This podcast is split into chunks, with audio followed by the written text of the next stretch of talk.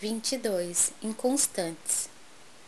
Porque o que duvida é semelhante à onda do mar, que é levada pelo vento e lançada de uma para outra parte. Tiago 1, 6. Inegavelmente, existe uma dúvida científica e filosófica no mundo que, alojada em corações leais, constitui precioso estímulo à posse de grandes e elevadas convicções.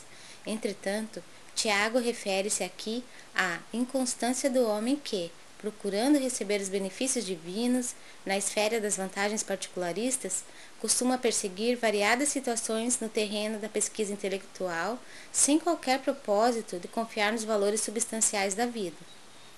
Quem se preocupa em transpor diversas portas em movimento simultâneo acaba sem atravessar porta alguma. A leviandade prejudica as criaturas em todos os caminhos, mormente nas posições de trabalho, nas enfermidades do corpo e nas relações afetivas.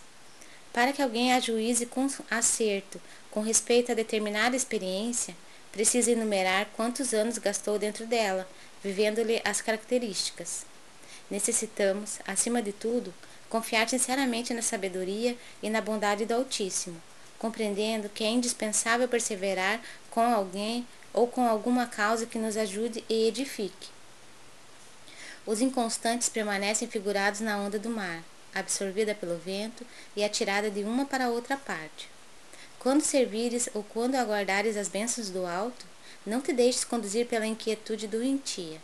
O Pai dispõe de inumeráveis instrumentos para administrar o bem e é sempre o mesmo Senhor paternal, através de todos eles.